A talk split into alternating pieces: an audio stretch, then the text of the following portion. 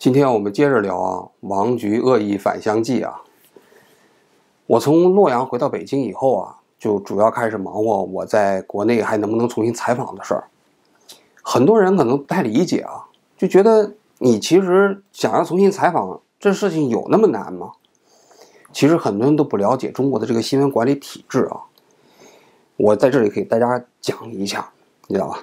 因为中国大家这个新闻这个行业啊，是一个高度管制的这个市场，这个行业，但是又没有一部法律，它靠的都是一些政策，甚至一些条款来进行管理的。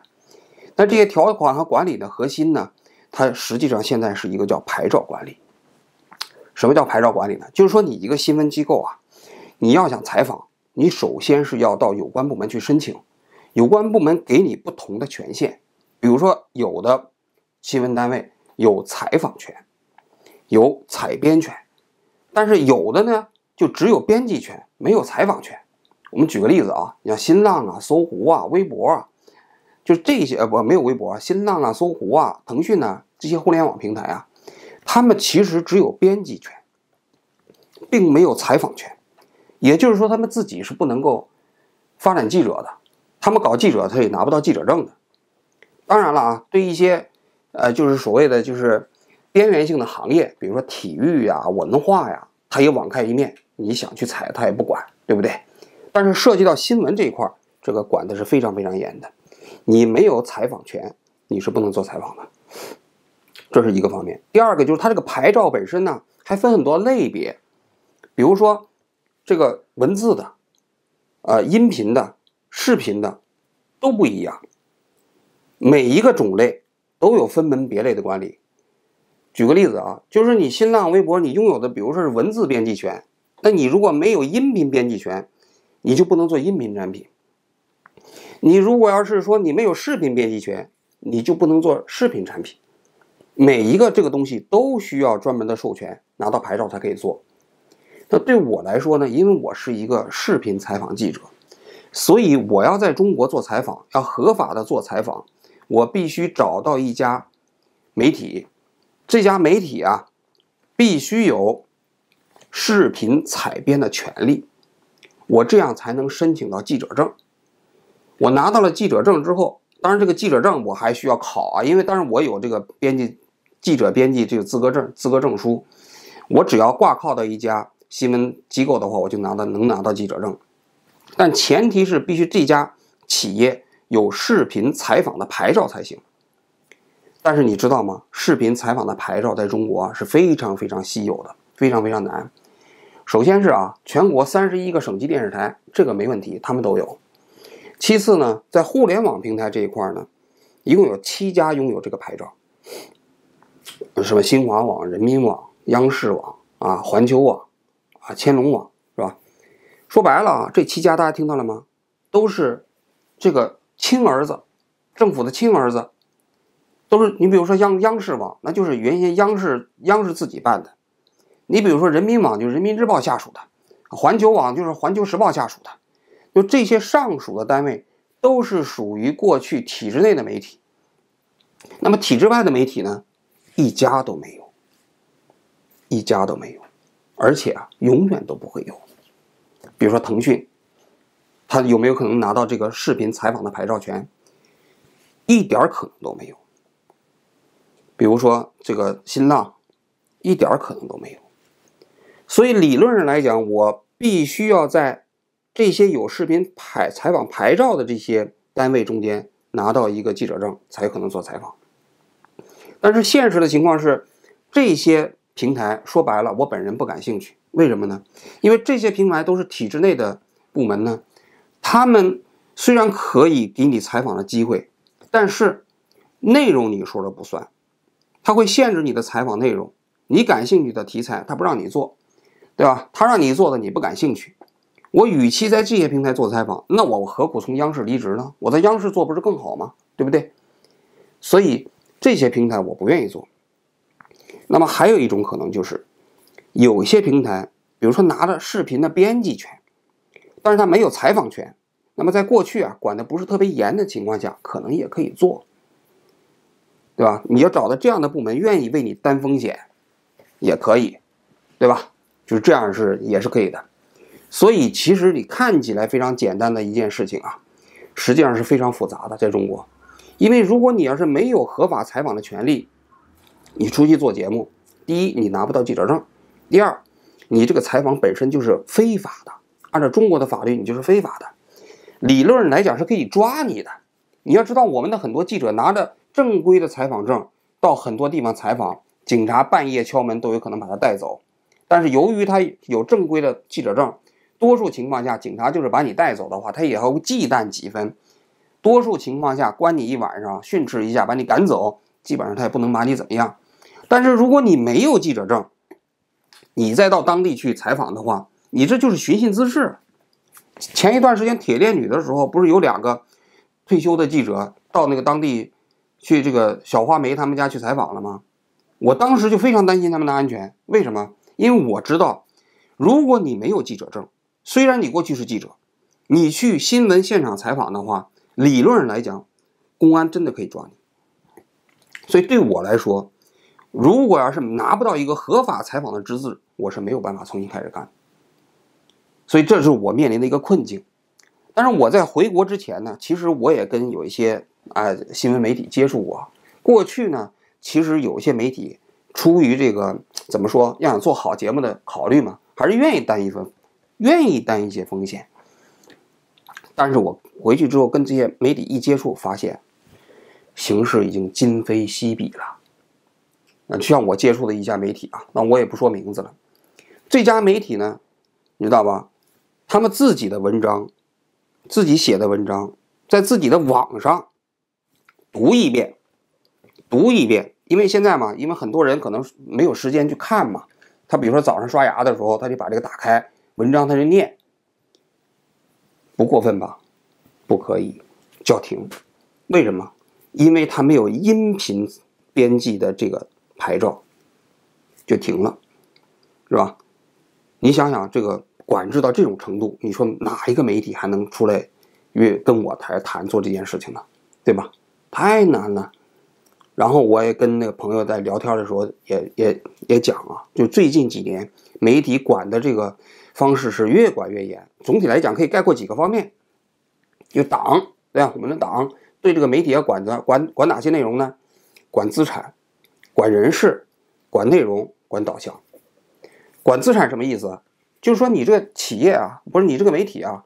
过去我们要讲这个媒体的市场化，倒退二十年的时候啊，我们当时改革的方向是让媒体市场化，包括一些党报都要推行市场化。啊，然后党报如果不能直接市场化，下面的这个那些都市报啊，这些东西都是市场化。但现在完全颠倒过来了，市场化的方向基本上要往回走，要国家机关化，是吧？然后呢，你这些媒体如果要是有一些市场化、市场中间的投资主体的话，都是让你清掉，不能让这些资本的力量涉足到媒体这个领域，要管资产。第二个呢。管人事，就是你这家企业，你这家媒体啊，可能是市场化媒体，但是人事也要归党来管。比如说你这个谁来做总编辑啊，是吧？谁来做社长啊？过去可能是市场决定的，现在不可以，就是要由党来任命，由政府来任命，要管人事，然后包括你这里面的其他的人事安排，谁能做记者呀，什么之类的，也是需要来政府来管。嗯，第三个管内容，这很好理解了。你不管你是市场化媒体也好啊，还是一个国有的这个媒体也好啊，所有的内容通通都由有关部门来管。一纸通告让你删帖，你就得删；一纸通告让你报道什么，你就报道什么，对吧？到了二十大了，大家一起报二二十大；到了奥运会了，有一个什么主题精神，大家一起报。这个不管你是市场化媒体还是国这个国有化媒体，都是一样的。谁敢不听啊？不听你这不是找死吗？对不对？第三、第四个方面就是管导向。所谓管导向，就是说你虽然报道着这个内容，但是你这个导向是不是积极的、正向的？是不是维护社会稳定的？我说的社会稳定是打着引号的，是不是维护政府权威的？这个导向就是你不能出现这些方面的偏差。如果你是批评的、监督的，就不行。对所有的媒体都是这个方式，那我听完这些话，说实在的，心凉了半截儿，对不对？你想啊，还在想我过去用那种局面的方式来做节目，可能性微乎其微了，是吧？这时候我就又想到，那能不能退而求其次啊？不做新闻采访了，但是我做点那种非新闻采访行不行啊？比如像徐志远这样的，是不是采访一些文化名人、歌星、影星，是不是？那虽然他们可能平时跟我这不涉及到新闻的时候，没有像局面那样新闻当事人采访那么那么那么激烈啊，那么过瘾，那么刺激啊，但是只要能让我采访，其实也可以啊。如果我要是能做非新闻的采访，过渡两年，有关部门看我老实了、怂了、认怂了，或许还让我可以重新出来再做新闻采访，对不对？心里是这么打算的。啊，跟一些平台联系，他们确实也都挺热情的。一听说我是吧，也都挺认可嘛。我们过去局面做的节目，但是一谈到具体项目的时候，大家都是顾虑重重。为什么顾虑重重啊？就是说，我现在是被封杀的人。如果要是做出来的节目，因为花成本嘛，做出来之后，这个节目不能播，又会造成很大的损失。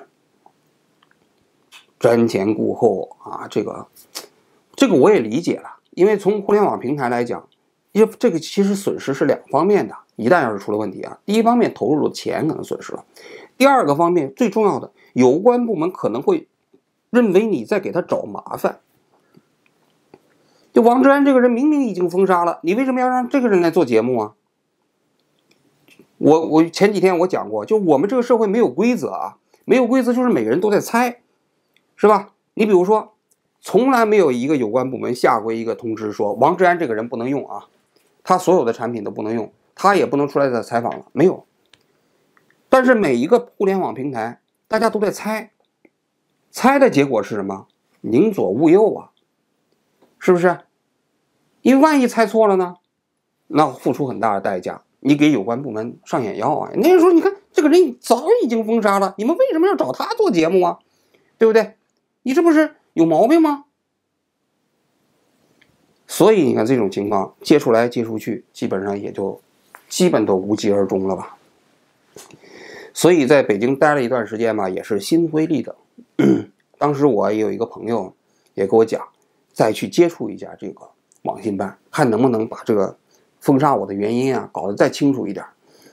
也问了，问了回来之后，有人反馈说，关系不错的人说，他说啊，原因没问出来，但是有一点，就是很长时间看你就看不惯了，否则不会一下子直接是永久封杀，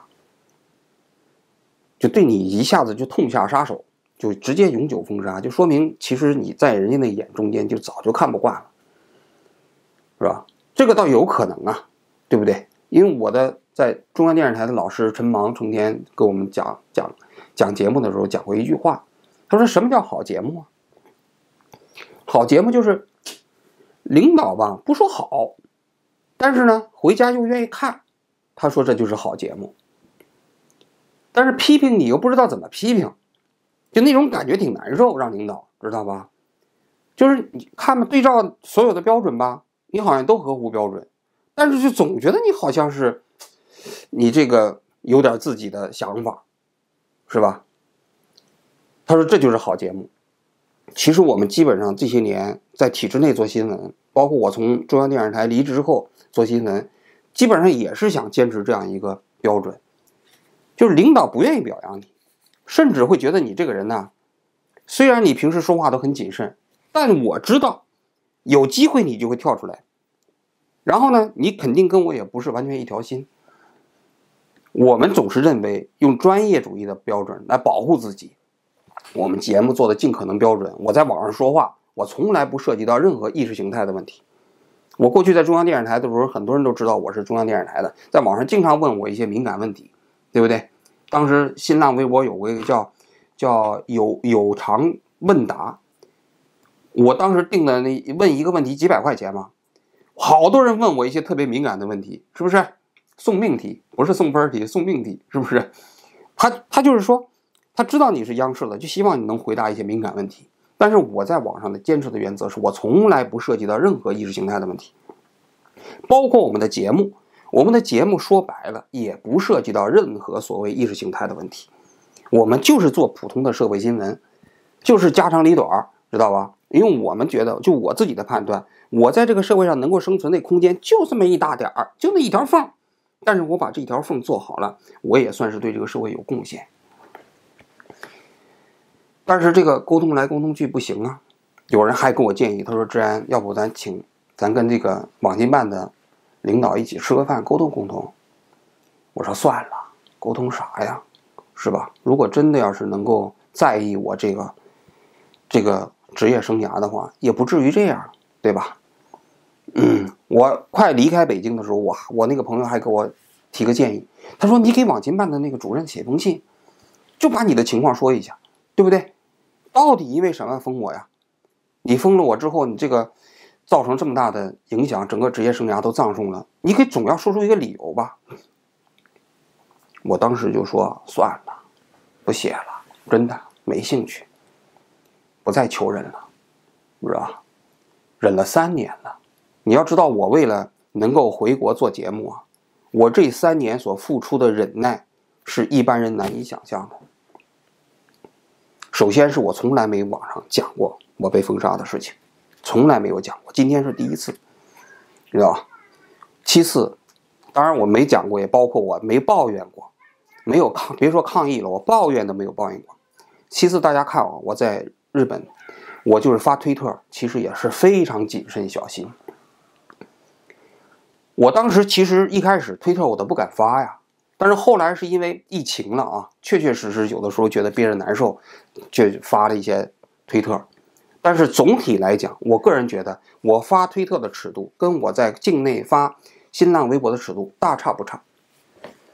很多话我不敢讲，很多话放在心里，我也没有没有往出讲。为什么？还是觉得就是万一啊，我要是回国可以做采访呢，咱别把话做说的太绝了，说完之后没有没有退路了。第三个，我在境外始终没有开始做节目。其实我把我们原先局面的节目放在这个 YouTube 上，是吧？很多人都劝我，你为什么不可以在境外重新做采访呢？你为什么不做这个评论呢？你为什么不做脱口秀啊？我能不能做？我当然能做了，但是我不敢呐。为什么？因为我知道，我一旦要是开始做，我很可能在境内就彻底没戏了。权衡来权衡去，为什么呢？因为在境内做和境外做。社会影响力差别太大了，因为境内是十四亿人，十四亿受众，而且你直接参与中国社会进程。我个人觉得啊，在境内做节目对中国社会的贡献要远远大于在境外做节目，就我自己的觉感觉，所以我宁愿为了这样一个目标做很多忍耐和牺牲。我在境外，我可以不发言，我可以暂时不做节目。我发言的话，我可以说白了，我可以说的跟境内差不多一样。但怎么样呢？回去之后呢，依然如此，还是等于零。所以我的心也彻底伤透了，不干了。他说：“你再给领导写信，还让让我这个低眉顺目的给他写信啊，哀求的姿态给他写信，不干了。既然不让我做，我就不做了。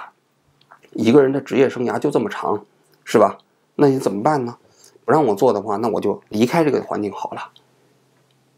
想想也确实挺可悲的啊！这么大一个国家，十四亿人口，容不下一个记者，容不下一个调查记者。说到底，我们这个职业对这个这个社会的贡献，不就是批评吗？不就是监督吗？